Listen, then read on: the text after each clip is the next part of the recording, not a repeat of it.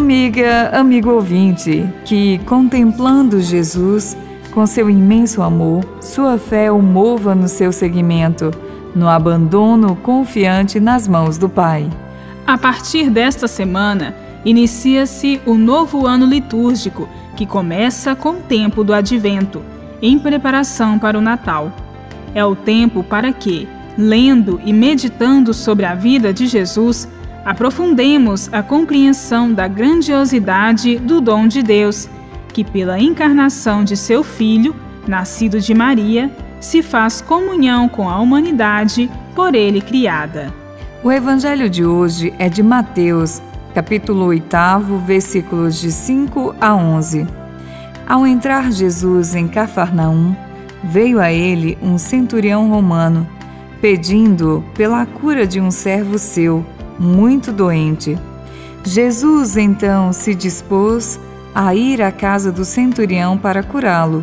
Porém, este lhe disse: Senhor, não sou digno de receber-te em minha casa, mas basta que digas uma palavra e meu servo ficará curado. Jesus ficou admirado e disse aos que o seguiam: Em verdade vos digo que, em Israel, não achei ninguém que tivesse tal fé.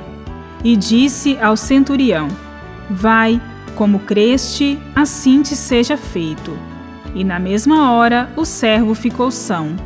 O centurião, militar romano sediado na Galileia, era um gentil e, como tal, qualquer contato com ele ou com sua casa era evitado pelos judeus.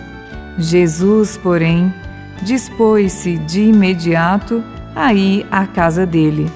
Contudo, com humildade e fé em Jesus, o centurião pede apenas uma palavra sua para a cura do servo. Desta maneira é feito um contraste com os judeus que rejeitam Jesus. O destaque é a fé de um gentio que ultrapassa a fé do povo de Israel. O amor de Deus e a salvação não se restringem aos que se submetem à lei que regia o templo e as sinagogas, mas é um dom de Deus para todos os povos ou nações que acolhem Jesus na fé. A narrativa, caracterizando o universalismo do dom de Deus, é um modelo para as missões.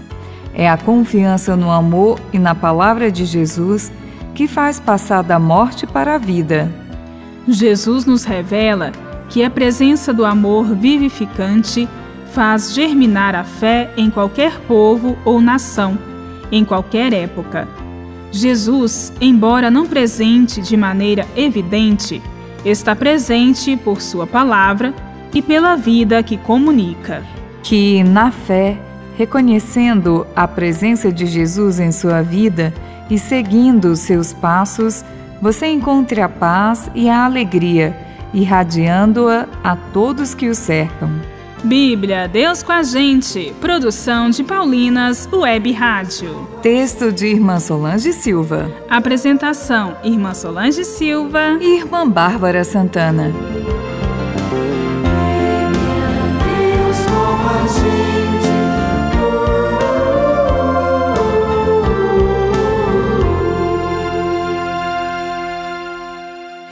Você acabou de ouvir o programa Bíblia Deus com a Gente, um oferecimento de Paulinas, a comunicação a serviço da vida.